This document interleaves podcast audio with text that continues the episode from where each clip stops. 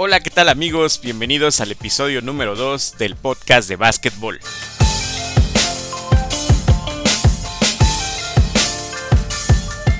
Pasaron ya dos semanas de nuestro primer episodio y vaya que han sido 15 días llenos de sorpresas, emociones y unos partidazos sobre las duelas del mejor básquetbol del mundo. La temporada 2021 de la NBA tiene un nuevo MVP. Este reconocimiento se le otorga al jugador más destacado durante toda la temporada. En una etapa regular se disputan 82 partidos entre todos los equipos de la NBA. En esta ocasión, por la contingencia sanitaria, después de jugar 72 partidos, ya que se modificó el calendario, la liga reconoció a uno de los mejores jugadores europeos en la historia del básquetbol. Hablamos de Nikola Jokic, un jugador originario de Sombor, Serbia, que cuenta con una estatura de 2 metros y 11 centímetros de altura, que juega en una de las posiciones más dominantes del deporte ráfaga. Jokic juega como centro. En el básquetbol clásico, que en muchas ocasiones escucho que ha desaparecido, o más bien a mi perspectiva ha evolucionado, el centro o el grandote del equipo es el encargado de la defensa en la pintura, los encestes abajo del aro y los rebotes. Todos en nuestros equipos, díganme si no es cierto, le hemos dicho a nuestro compañero más alto que se quede abajo del aro y levante las manos para anotar o recuperar el balón. Lo increíble de Jokic y lo que sorprendió a nivel global no es solo su facilidad para moverse bajo el aro. Es capaz de encestar de larga distancia, de la línea de tres puntos, y de generar jugadas para todo el equipo. En sus partidos vemos a Jokic recuperar rebotes y él mismo comandar la ofensiva. Atraviesa la cancha manejando el balón como un movedor y culmina la jugada, ya sea con una asistencia o un tiro de tres puntos o una bandeja de cara al aro. A pesar de tener esta tremenda estatura, no es un jugador que clave la bola o se la pase haciendo mates. Al puro estilo del básquetbol europeo, le gusta asegurar las anotaciones. Los números que registró Nikola Jokic en promedio fueron 26 puntos por partido, 10 rebotes por juego y 8 asistencias en cada encuentro en el que él participó. Además, esta temporada, del 100% de los tiros de 3 que llevó a cabo, registró un 38.8% de efectividad, algo inusual para los jugadores de 2 metros y 11 centímetros de altura. Tenemos algunos datos curiosos del MVP. Jokic es el primer jugador serbio en ganar este premio, y eso que la historia de jugadores europeos en la NBA es basta. Es el primer centro en ganarlo después de Shaquille O'Neal, Tim Duncan y Kevin Garnett, tres superestrellas y miembros del Salón de la Fama del básquetbol. Jokic es el tercer jugador europeo en ganar este galardón, nada más y nada menos que después del alemán Dirk Nowitzki y el griego Giannis Antetokounmpo. Como dato curioso, Jokic llegó a la NBA en el año 2014 y fue elegido en el lugar 41 del draft. ¿Qué quiere decir esto? Cada año la liga abre 60 lugares para que jugadores universitarios de la NCAA e internacionales formen parte de los prospectos para entrar a jugar básquetbol de manera profesional. Literal, en una especie de sorteo, los equipos van seleccionando al jugador que ellos consideran puede aportar y cubrir sus expectativas para la temporada. Sí, 40 jugadores fueron reclutados antes que Nikola Jokic, y entre esos 40 solo han destacado Andrew Wiggins, ahora de los Warriors de Golden State, Joel Embiid, candidato también al MVP y que juega con los 76 de Filadelfia, y Marcus Smart, un jugador muy defensivo que aporta toda la energía para los Celtics de Boston. Con este premio, Nikola Jokic se une a las filas de Michael Jordan, Magic Johnson, Karim Abdul-Jabbar, LeBron James, Stephen Curry y Larry Bird en conseguir el MVP de la NBA.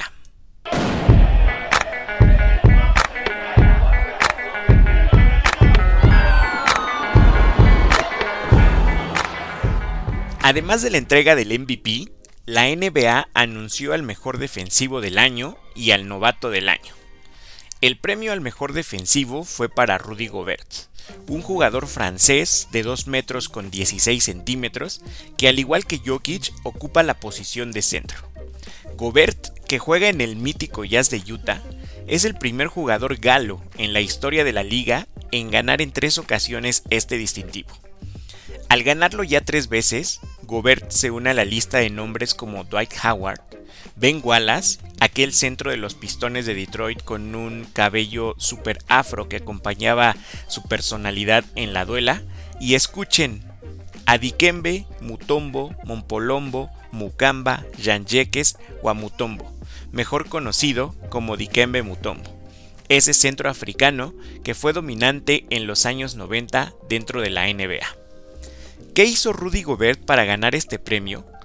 El jugador francés terminó con un total de 14.3 puntos, 13.5 rebotes y 2.7 tapones o bloqueos por juego. Esto es en promedio. Nada mal para un defensivo que en los últimos años consolida las actuaciones de su equipo en temporada regular. Y decimos temporada regular porque ni Rudy Gobert ni Donovan Mitchell han podido aportar ese salto de calidad para el Jazz de Utah en la postemporada. Lo vimos en estos playoffs y en estas eliminatorias que acaban de terminar. El novato del año fue para la Melo Ball, que juega con los Hornets de Charlotte. Sinceramente, pensé que el Rookie of the Year sería para Anthony Edwards, un jugador explosivo, anotador y el nuevo factor de los Timberwolves de Minnesota. La Melo conocido sí por su talento y claro, por la fama de su familia en el mundo de básquetbol, llegó esta temporada como tercera selección del draft. Nadie cuestiona su talento, ya que encabezó a todos los novatos de la liga con 6.1 asistencias y 1.6 robos por partido, y además fue tercero en anotación, con 15.7 puntos y 5.9 rebotes. ¿Qué es lo destacable? Para su posición, el base armador, o como lo conocemos en las retas, el chaparrito del equipo que comanda la ofensiva, tiene una altura de 2 metros con 1 centímetro. Como comparativa, Irving Magic Johnson mide 2 metros con 5 centímetros y Stephen Curry mide 1 metro con 91 centímetros. Tanto Magic como Steve juegan en la posición de la Melo. ¿Será este un factor que ayudará a marcar su historia en la NBA?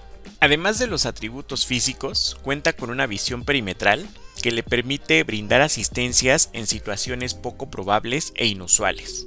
Literal, en cada una de sus jugadas te preguntas, ¿de dónde sacó ese pase? No cabe duda que Lamelo será el jugador franquicia de los Hornets de Charlotte. Acuérdense que los Hornets son propiedad de nada más y nada menos de Michael Jordan.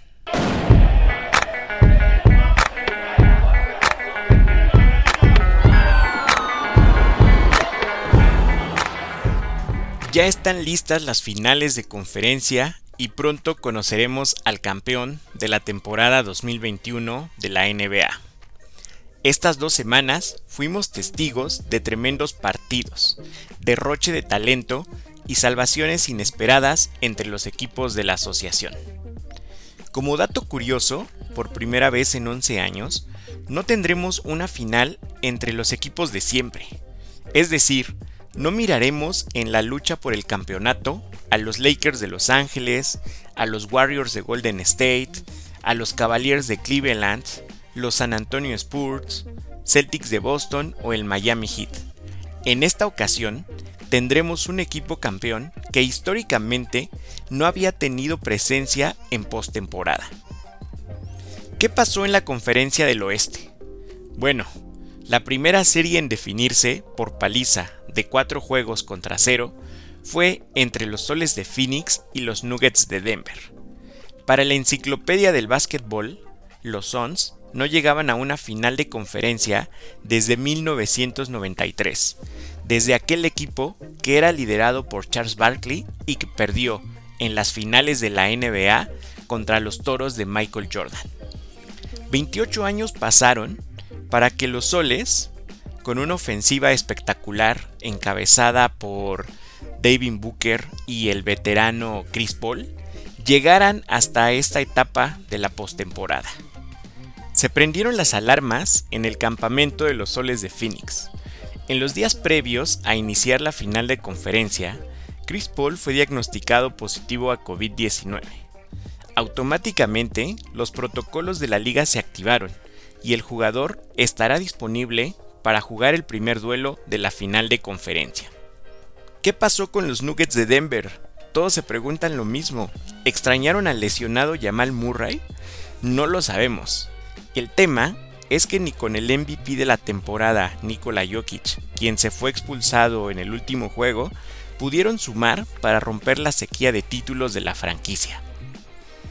Revisaba las redes sociales y de nuevo vinieron las comparativas entre el básquetbol de los 90 versus el actual.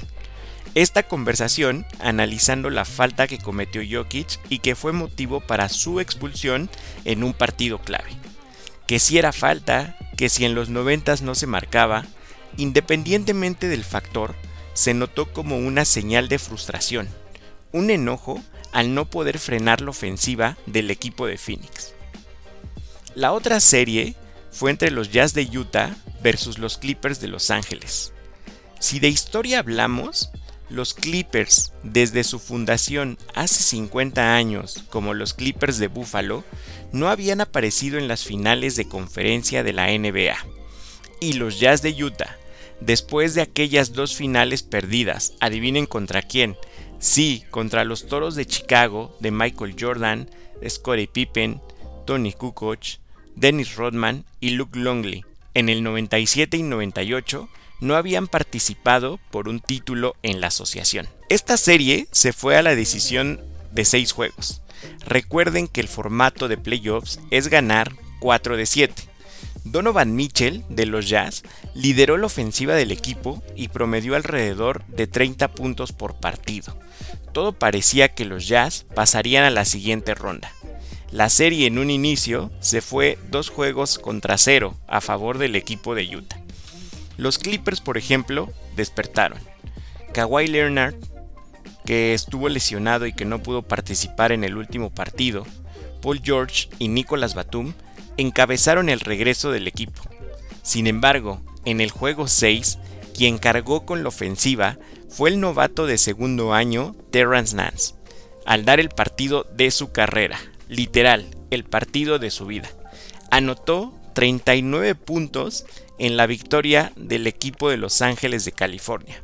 Si pueden darse una vuelta por el Instagram de los Clippers, van a poder observar el festejo y la alegría que tuvieron después del partido y mucho más este chico que tiene dos años apenas en la liga.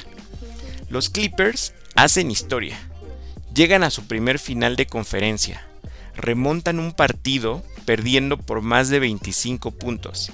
Y lo más importante, que es lo que dice la farándula en Los Ángeles, salen de la oscuridad al ser considerados como la sombra de los Lakers.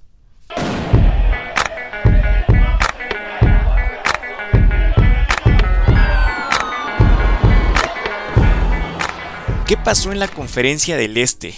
se vivieron series cardíacas que se fueron al juego decisivo, que se fueron al juego número 7.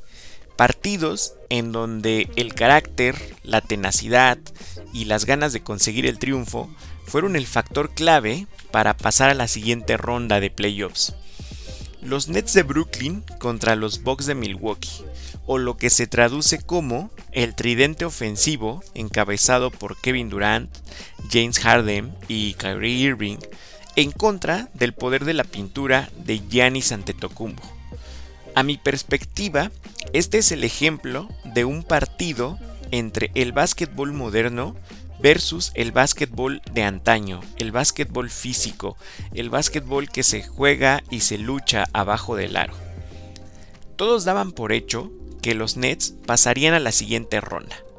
Ese poder ofensivo, combinado con un Blake Griffin que revivió sus años de novato y los suplentes que aportaron puntos en momentos decisivos, hicieron que este enfrentamiento se convirtiera en un clásico del básquetbol actual. La serie dio giros inesperados y un séptimo juego en verdad espectacular. La lesión de Kyrie Irving, el regreso de James Harden tras recuperarse de la serie anterior y un Kevin Durant que demostró el liderazgo que tiene dentro y fuera de la cancha. Después de varios años, Durant nos regaló lo que Magic Johnson calificó en un tweet como el mejor performance en una serie de playoffs.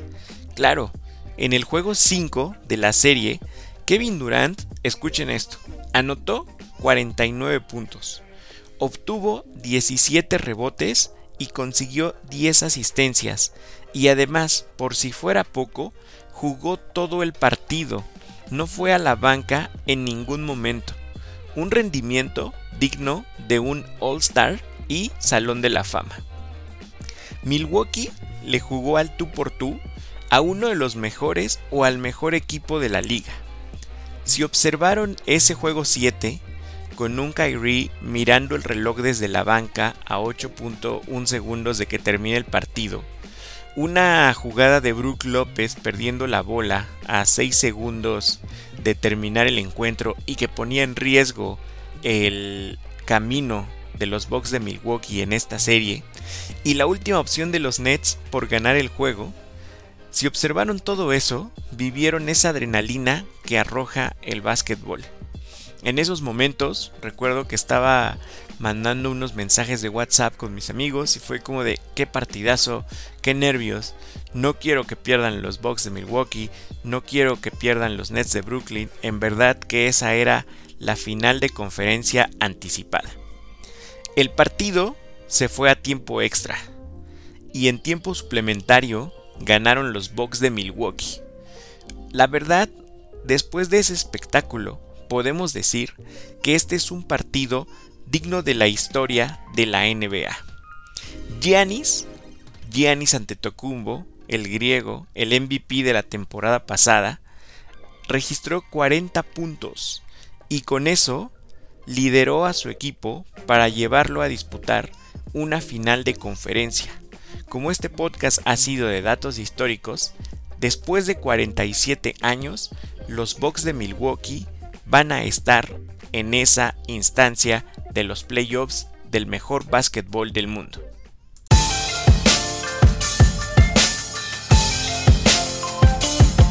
Muchas gracias por acompañarme en este segundo episodio del podcast de básquetbol. Puedes seguirme en mis redes sociales, en Facebook como Abraham Castillo e Instagram como el Abraham Castillo.